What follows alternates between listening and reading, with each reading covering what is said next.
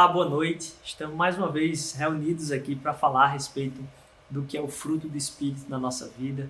É, nessa noite, família Mosaico, a gente continua a nossa jornada, entendendo aquilo que Deus tem feito frutificar na nossa vida, na sua vida, na sua missão, aí a partir ah, do chamado dele, não para algo que está exterior, mas de algo que vai ser formado no nosso interior pelo próprio Espírito porque o fruto é dele, não são os frutos do Espírito, é o fruto do Espírito que transforma uma vida numa vida amorosa, numa vida cheia de alegria, numa vida que tem uma paz constante. E a gente vai continuar nossa fala hoje aqui de uma maneira diferente, a gente vai fazer a respeito de paz parte 2. A gente vai ter esse, essa conversa a respeito de paz novamente, na continuidade daquilo que a gente começou na semana passada. E aí eu queria convidar você a orar comigo nesse instante. A gente está colocando diante de Deus nosso coração para que o Senhor use ah, esse tempo de palavra, mas também Ele use o momento que você está vivendo aí, que você entenda que esse momento que você está tendo contato com isso aqui é um momento especial separado por Deus na sua vida para falar com você. Jesus, obrigado por esse tempo. Te agradeço porque ah, tu continuas ah, insistindo em nos amar, insistindo em estar ao nosso lado, Senhor Deus, e a tua presença revigorante, tua misericórdia que se renova na nossa vida, Senhor Jesus, e a gente pode contar sempre com isso, pelo teu poder, pela tua misericórdia. Usa essa palavra de maneira sobrenatural no nosso ser, caminha conosco em meio a tempos turbulentos. É o que eu te peço em nome de Jesus. Amém. Então, amigos, a gente estava tratando a respeito de amor, alegria que transborda e está vinculada a esse amor, e uma paz que também está ligada a essa alegria. Falamos dessa paz que Deus não só é, que Jesus é, que Jesus gera e que Ele dá. Ele nos entrega isso para que a gente partilhe. Mas a gente falou também de nessa paz que Deus coloca no nosso coração, o Evangelho faz com que tenhamos paz com Deus. Mas, além da paz com Deus, no relacionamento com Ele, a paz que vem de Deus, ela opera na nossa caminhada no dia a dia. A gente continua vivenciando essa paz em momentos, e a gente falou também na semana passada, que não são simplesmente de calmaria, mas também nos momentos de tempestade, não só com as amizades, mas também nos embates e nos conflitos. Então hoje a gente vai tratar dessa paz que Deus dá, mas ao mesmo tempo que Deus dá, ele requer que vivamos. Essa é a proposta que ele tem para a gente. Então, como viver essa paz em meio a conflitos? E aí vamos lembrar o, o, o, o tema que está lá em, em, Gálatas capítulo 5, 22 a 25. Diz, o fruto, mas o fruto do Espírito é amor, alegria, paz, paciência, amabilidade, bondade, fidelidade, mansidão e domínio próprio. Contra estas coisas não há lei. Os que pertencem a Cristo Jesus crucificaram a carne, com as suas paixões e os seus desejos. Se vivemos pelo Espírito, andemos também pelo Espírito. A paz que Deus é, gera e Deus dá, e agora Ele requer em meio a tempos de conflito. E aí, se você, eu queria contar uma que eu achei muito interessante, engraçada essa semana, foi eu receber um SMS, uma mensagem né, no celular de uma operadora de telefone. Talvez se você tem a mesma operadora que eu, você deve ter ah, recebido essa mesma mensagem essa semana. Não sei se foi uma campanha que ele mandou só para algumas alguns telefones, mas eu recebi no meu celular. Aí quando eu olhei assim, eu disse: Nossa, que quão distante da verdade é essa frase. A frase dizia o seguinte: Momentos difíceis requerem soluções fáceis. Momentos difíceis requerem soluções fáceis. Eu disse: Rapaz, nada mais distante da verdade. Você dizer que em momentos de dificuldade você tem que correr para aquilo que é mais fácil, que as soluções de momentos difíceis vão ser fáceis. Na verdade, provavelmente você também tem ah, já respaldo e repertório na sua vida de uh, frustrações e também de momentos difíceis que mostram que as soluções no meio disso tudo não são fáceis. A gente precisa, uh, na verdade, crescer durante esse tempo para lidar com ele da maneira que, vamos dizer assim, vai trazer saúde para o momento. Então, momentos difíceis de maneira nenhuma vão vir junto com soluções fáceis. As soluções são, são difíceis, mas que promovem a mudança de caráter duradouro da nossa vida. Eu trago isso para que a gente não continue vivendo uma vida de uh, fugir de conflitos. Porque a paz que Deus uh, quer tratar no nosso coração, e a gente falou na semana passada, ela vem para momentos de conflitos, para que a gente não fuja de conflitos. E que em momentos de conflitos a gente não imagine, como a operadora de telefone que mandou para o meu celular esse, essa mensagem, que disse: olha, momentos difíceis, soluções fáceis. Solução fácil no meio do conflito é fugir dele. É, então, a gente precisa entender que o chamado de paz de espírito, mas não a paz de espírito, a paz do espírito, não é para que a gente fuja de momentos difíceis, mas que a gente tenha consistência no espírito para encarar esses momentos difíceis de conflito. Lá em Romanos, no capítulo 14, ah, Paulo vai tratar isso em grande profundidade. Eu sugeriria a você a pegar aí o capítulo 14 até o comecinho do 15, você desse uma lida, talvez depois aí na sua casa, para ver o quão profundo Paulo é no meio disso tudo. Ah, fala um pouco disso, de um momento em que a igreja estava em conflito com opiniões diferentes, e aí Paulo vai falar lá em Romanos 14, de 1 a 4. Aceitem o que é fraco na fé, sem discutir assuntos controvertidos. Um crê que pode comer de tudo, já outro, cuja fé é fraca, come apenas alimentos vegetais. Aquele que come de tudo não deve desprezar o que não come. E aquele que não come de tudo não deve condenar aquele que come, pois Deus o aceitou. Quem é você para julgar o servo alheio? É para o seu senhor que ele está de pé ou cai, e ficará de pé, pois o seu senhor é capaz de o sustentar. A gente viu na semana passada que um, um, um, trailer do que seria hoje, de dois princípios, pelo menos, de como a paz pode regular em tempos de conflito. Dois deles que Paulo diz é: olha, nada de conflito, nada de condenação. Nada de condenação e nada de desprezo. Não se utilize do desprezo nem da condenação para mostrar a sua posição em momentos de conflito. E aí Paulo está tratando aqui em Romanos 14 a respeito, olha, aqueles que são fracos na fé. O que tenho percebido é que, na verdade, todos nós, quando encontramos discordâncias a respeito da prática da nossa fé, na verdade, consideramos o outro como fraco na fé. Seja aquela pessoa que tem mais dificuldade em aceitar alguma coisa nova, seja a pessoa que é mais arrogante por achar que tem a melhor solução e mais inteligente. No meio de tantos conflitos, o que Paulo está dizendo é: olha, cuidado como você se relaciona com o que é fraco na fé. Quem é fraco na fé para você? Quem é fraco na fé para você? Será que é alguém que tem uma posição política X ou Y? Quem é o fraco na fé para você?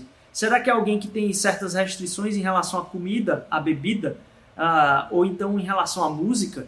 Quem é fraco na fé para você? É aquela pessoa que tem dificuldade em considerar a própria roupa em talvez que você acha a roupa da pessoa escandalosa, quem é a pessoa que é fraca na fé para você? Que precisaria ser mais forte na fé? Quando a gente determina quem é o fraco na fé, que não entendeu o evangelho, na verdade a gente está dizendo sobre a nossa própria vida que a gente é forte.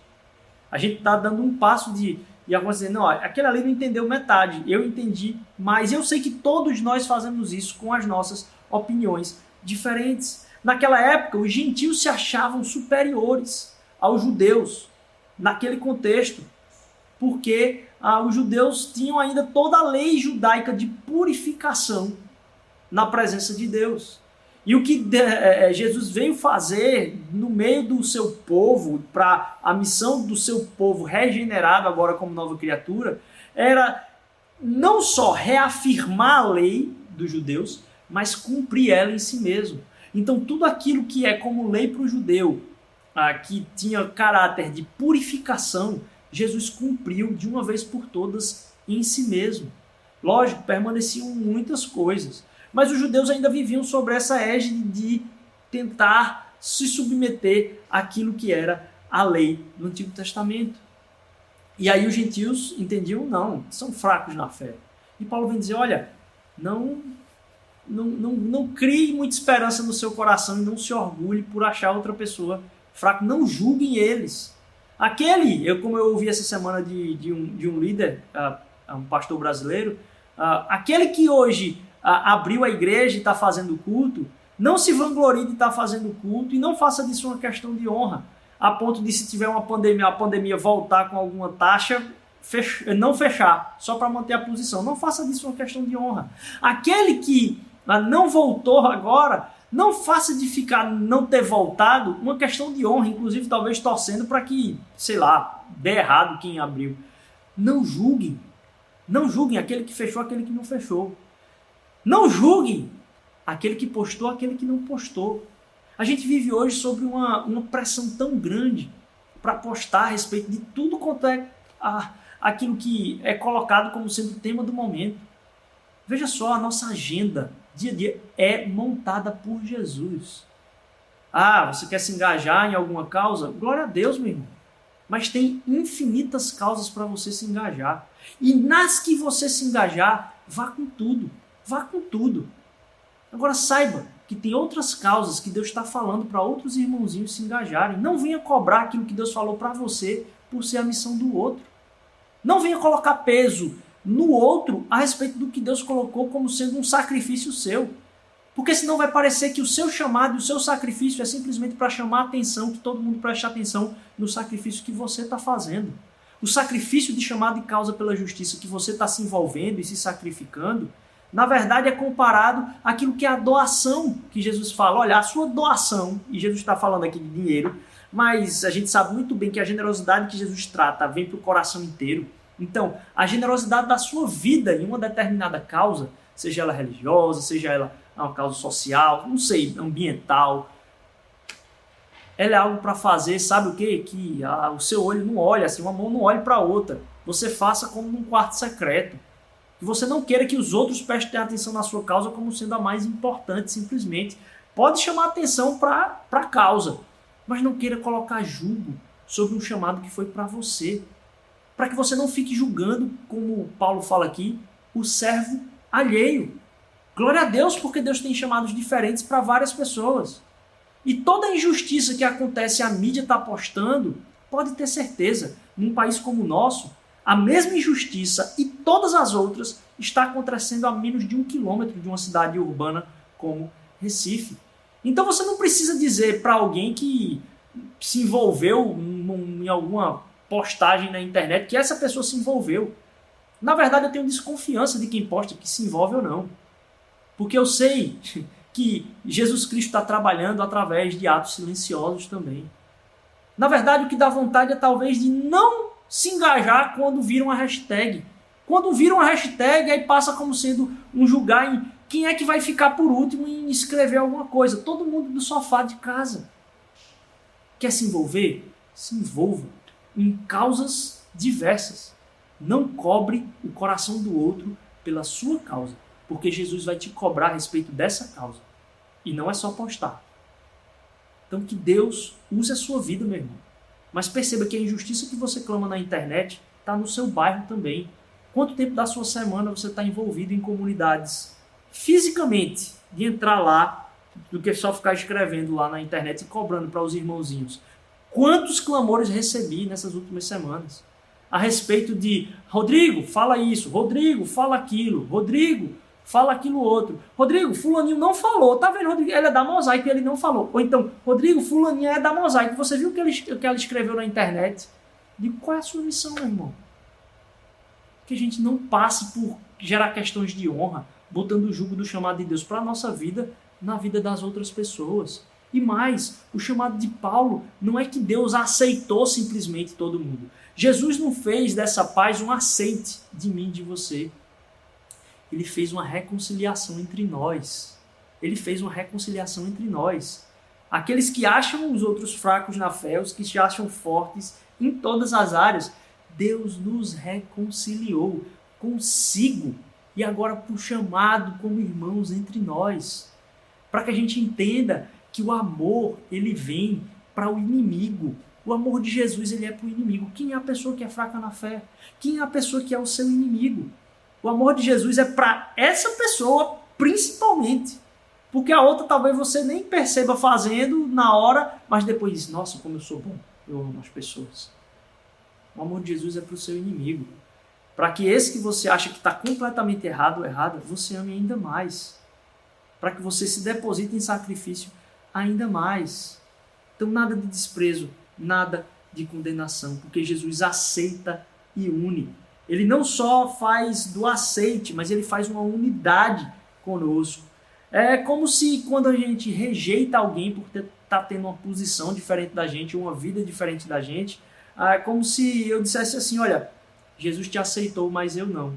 Jesus te recebeu e te acolheu, uh, mas eu não. Nada mais distante do fruto do Espírito. Que a paz que vem para um tempo de conflito não nos faça gerar mais conflitos, mas faça, nos faça entrar num caminho de reconciliação. Pode ter certeza, o conflito é a coisa mais produtiva. O conflito é a coisa mais produtiva. Eu vi agora na cabeça, acho que eu já falei isso aqui que quando tinha briga, eu gostava de apartar a briga. Eu era meio destrambelhado. É, eu não gostava de brigar, porque lógico, você vê, né, o, o, porte físico aqui, mas separar a briga eu gostava. Sabe por quê? Porque separar a briga é a melhor coisa do mundo. É só você correr para onde está a briga e se jogar. Você já deve ter visto alguns vídeos desse. Eu, eu se tivesse filmagem, talvez eu fosse um sub-zero daqueles lá que, para quem é das antigas aqui, dos primeiros virais e memes do YouTube. É, eu adoro apartar a briga quando estava no colégio. Porque só você chegar com uma voadora em cima da, dos dois, que estão os três que estão brigando, você chega batendo com tudo, não quer nem ver. Você vai de olho fechado, bate e acaba. Por quê? Porque a resposta do conflito no conflito é o que mais resolve. Para parar uma discussão muito grande, uma, uma guerra, é só soltar uma bomba. Mata todo mundo, acabou a briga. Porque o conflito às vezes resolve. E na verdade, quando você se coloca em posição de guerra com relação ao outro, com uma palavra de arrogância, com uma palavra de ignorância, com uma palavra de, é, é, de ataque, é a maneira mais fácil de você acabar com a coisa. E não é isso que Jesus quer. Jesus quer que a gente se engaje no meio do conflito em sermos pacificadores. Que a paz de Deus se manifeste naquele momento. Para que as nossas diferenças não sejam o mais importante. As nossas diferenças não podem ser o mais importante. Ah, nossas diferenças são importantes, são. Paulo, ele falava a respeito uh, de heresias que estavam acontecendo na igreja, falava. Mas antes de falar das heresias, eles falava a igreja como meus filhinhos, meus filhos. Eles se havia um contexto familiar, relacional no processo. As nossas diferenças são importantes. O evangelho não pode ser manchado mas não pode ser o mais importante. Porque tudo aquilo que a gente vai fazer, a gente precisa incorporar o fruto do Espírito, que Paulo fala é, ó, contra estas coisas não há lei, não tem desculpa para você falar a respeito de como você agiu, porque contra estas coisas não há desculpa, é o que Paulo fala. Faça tudo então diante da paz de Deus e da presença de Deus. Não importa então o que façamos, devemos fazer considerando a presença de Deus. Não importa o que façamos, a gente deve fazer em Sua presença. Qual a diferença, então, talvez, do irmãozinho que é mais carismático, do que é mais de corpo junto, que não levanta a mão, que não fica em pé, que não fala, que não chora? Qual a diferença quando a gente chegar lá no céu? Quando a gente estiver diante da face de Jesus Cristo, quando Nova Jerusalém descer e a gente tiver os nossos corpos realmente regenerados, será que vai fazer tanta diferença? É isso que a Bíblia quer focar é nas nossas diferenças, o Evangelho quer mesmo focar nisso. Não. O Evangelho vem tratar de um Evangelho, de uma mensagem de reconciliação. Não que se menospreze aquilo que é errado, porque quando a gente está o tempo todo pecando, vamos dizer assim, nessa questão da paz entre nós, entendam, a gente está pecando contra o corpo de Cristo. A gente está pecando contra Cristo. E a gente muitas vezes acha que o conflito é a parte mais rápida de resolver. Mas Deus não quer uma solução rápida. Ele quer uma transformação duradoura no seu coração, para que você lide ainda mais com a dificuldade no seu coração, que é lidar com fulaninho, com fulaninha. Que você lide com essa dificuldade, que você vá atrás do perdão, para perceber cada vez mais que Deus te perdoou e te perdoa todos os dias. Quem sou eu e você para não perdoarmos uns aos outros? Lá em 1 Coríntios, a Paulo vai falar sobre unidade. Ele diz o seguinte: Ora, assim como o corpo é uma unidade, embora tenha muitos membros, e todos os membros, mesmo sendo muitos, formam então um só corpo. assim também com respeito a Cristo.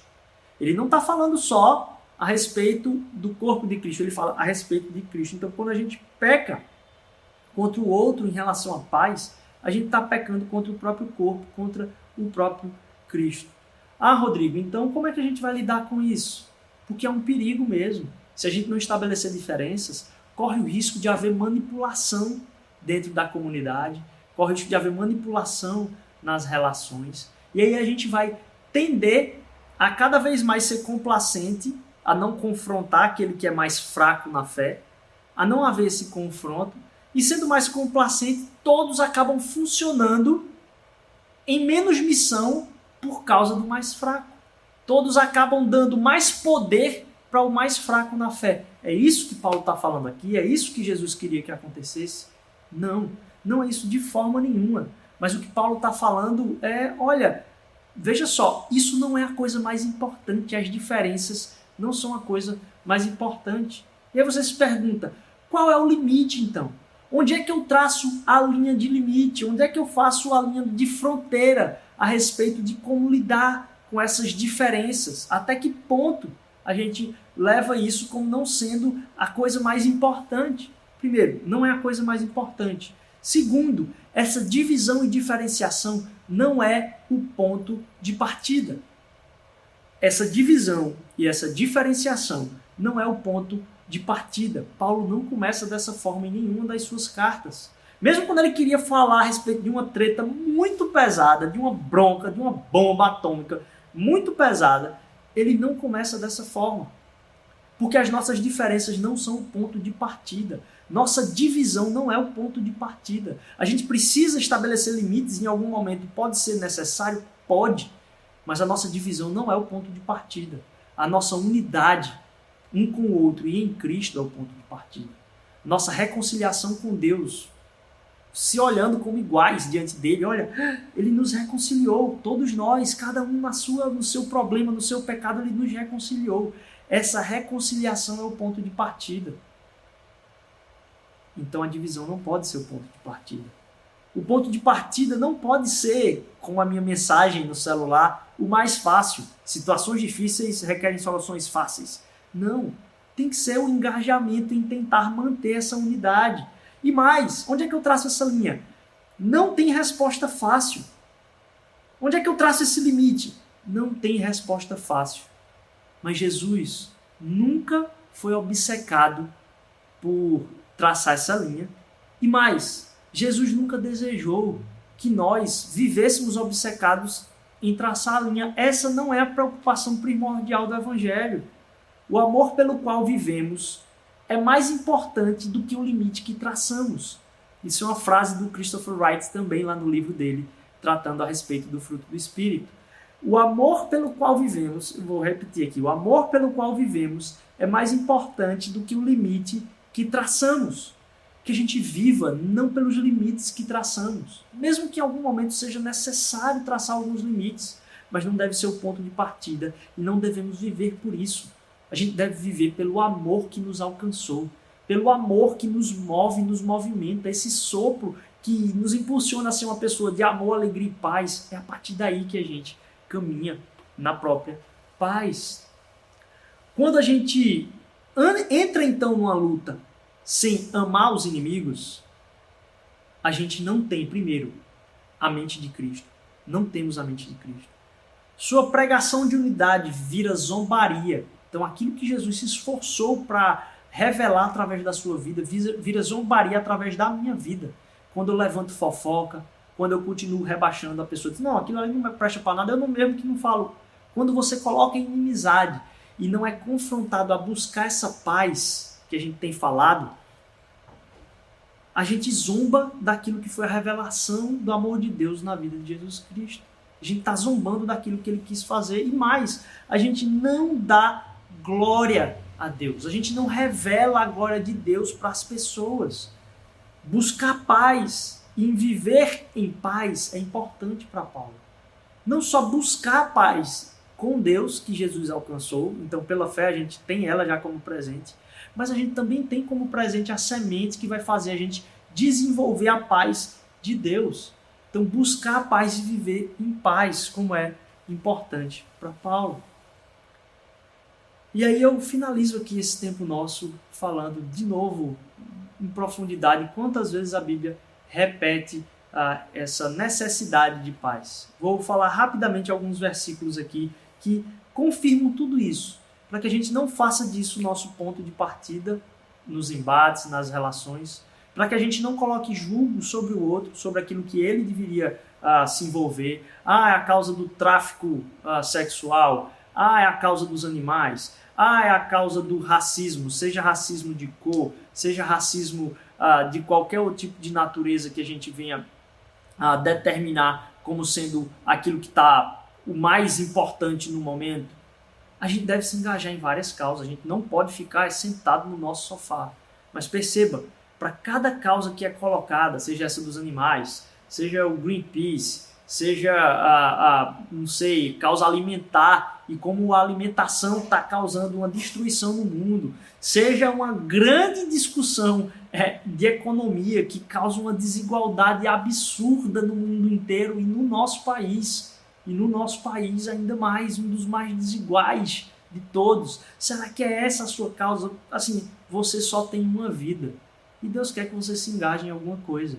Mas a gente não pode usar da causa que Deus deu pra gente para matar a causa maior, que é o amor dele por nós e que isso gere em nós amor pelo outro e não ódio um pelo outro, não desavença e divisão. Esse não é o nosso ponto de partida. Porque a Bíblia trata várias e várias vezes, lá em Romanos 12, 18, no que depender de vocês, vivam em paz com todos. 1 Coríntios 7, 15. Deus o chamou para viver em paz. E nesse contexto aqui, Paulo está falando, inclusive, para dentro do casamento. Deus o chamou, inclusive dentro do casamento, para viver em paz. 2 Coríntios 13, 11, dentro do aspecto das divisões da igreja.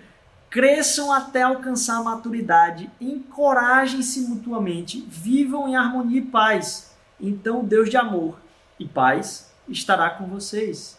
Efésios 4, 3.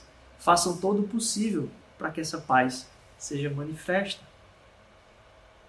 A gente ah, traz aqui ah, como um exemplo, até como parte do, do que o Christopher Wright fala no, no seu livro, ah, da oração que é atribuída a Francisco de Assis, mas que em suma não tem um autor conhecido. Mas queria ler ela com vocês aqui nesse momento. Senhor, fazei de mim um instrumento da vossa paz. Onde houver ódio, que o leve o amor. Onde houver ofensa, que o leve o perdão. Onde houver dúvidas, que o leve a fé. Onde houver desespero, que o leve a esperança. Onde houver trevas, que o leve à luz. Onde houver tristeza, que o leve à alegria.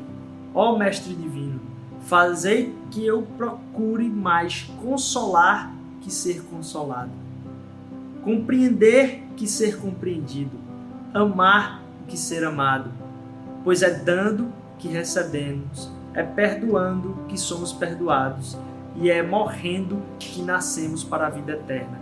Amém.